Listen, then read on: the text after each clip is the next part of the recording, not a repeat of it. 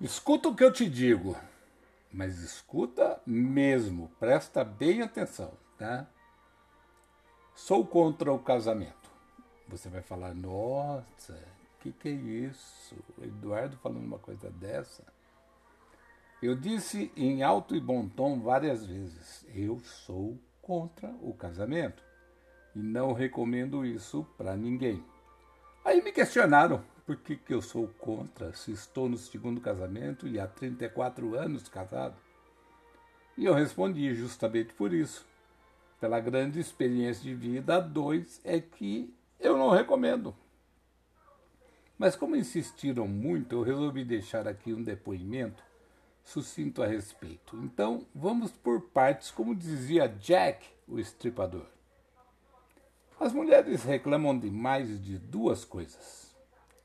Praticamente a vida toda, quais sejam, que elas têm jornada dupla e de dores nas pernas e nas costas.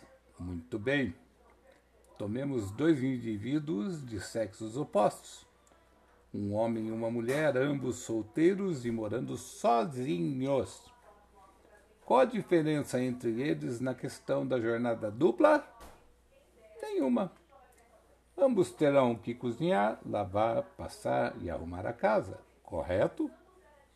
Só que cada um fará a sua maneira e a seu tempo e a seu bel prazer.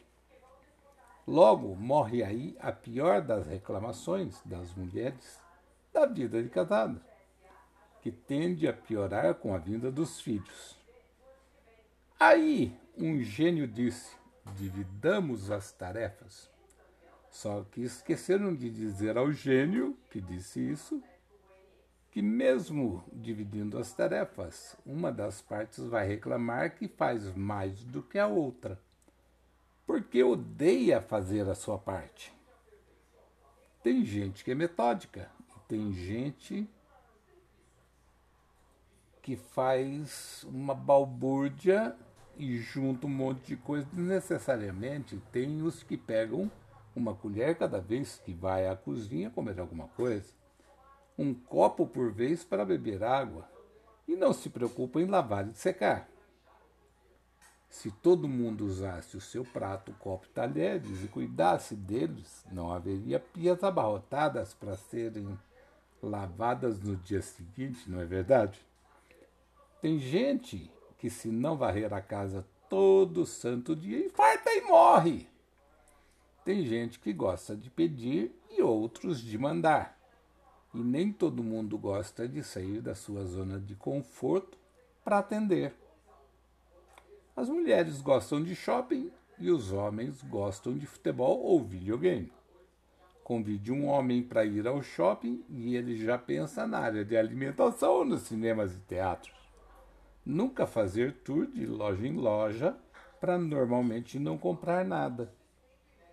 Mulheres esquecem da vida e até das pernas que doem e das costas que também doem quando estão no shopping.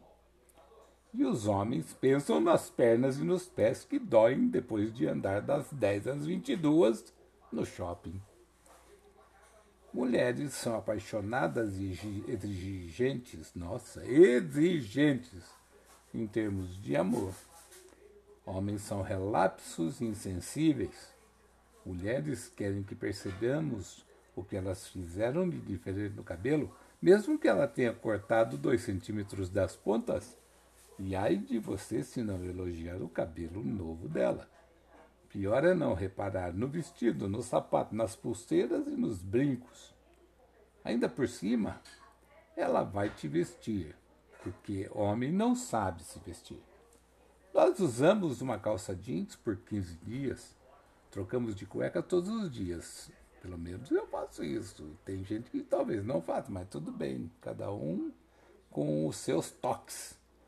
Mas usamos as mais ordinárias, que são as mais confortáveis. Camisetas idem, e na hora de sair, não estamos nem aí para as roupas pentear os cabelos só de manhã, após o banho. Depois o vento cuida pela janela do carro. E aí você vai ouvir o mesmo rosário de sempre. Mulheres querem atenção e homens querem sexo. Quando a mulher vê o homem entrando em casa, ela visualiza um orelhão. E o homem, quando chega em casa, visualiza uma pererequinha molhada. A mulher rumina duas semanas o que ela chama de grossura sua. E nós esquecemos no dia seguinte. Mulheres gostam de punir os homens, tirando deles seus brinquedinhos favoritos. E quando ele muda de playground, elas ficam possessas. Aí eu pergunto, por que certas coisas nas mulheres parecem obra da prefeitura, caramba? Nunca acabam? Essas são só algumas das latências dos relacionamentos. Hoje eu digo assim: tá trabalhando? Tá tranquilo? Tem sua casa? Gosta da sua vida? Namore, mas não case. Cada um na sua casa com seus problemas e sem interferir ou achar que faz demais. Se quiser filhos, tenha-os e faça a guarda compartilhada. Viajem juntos todos, curtam passeios juntos, mas na hora de ir para casa, cada um para a sua. Sexo você faz quando der tesão, liga, marca, vai dar um rolê bacana que vai terminar na sua casa ou na dele, ou na pior das hipóteses, no motel. Depois, vai para casa. Você vai ver a diferença. Escuta o que eu te digo, mas escuta mesmo e presta muita atenção.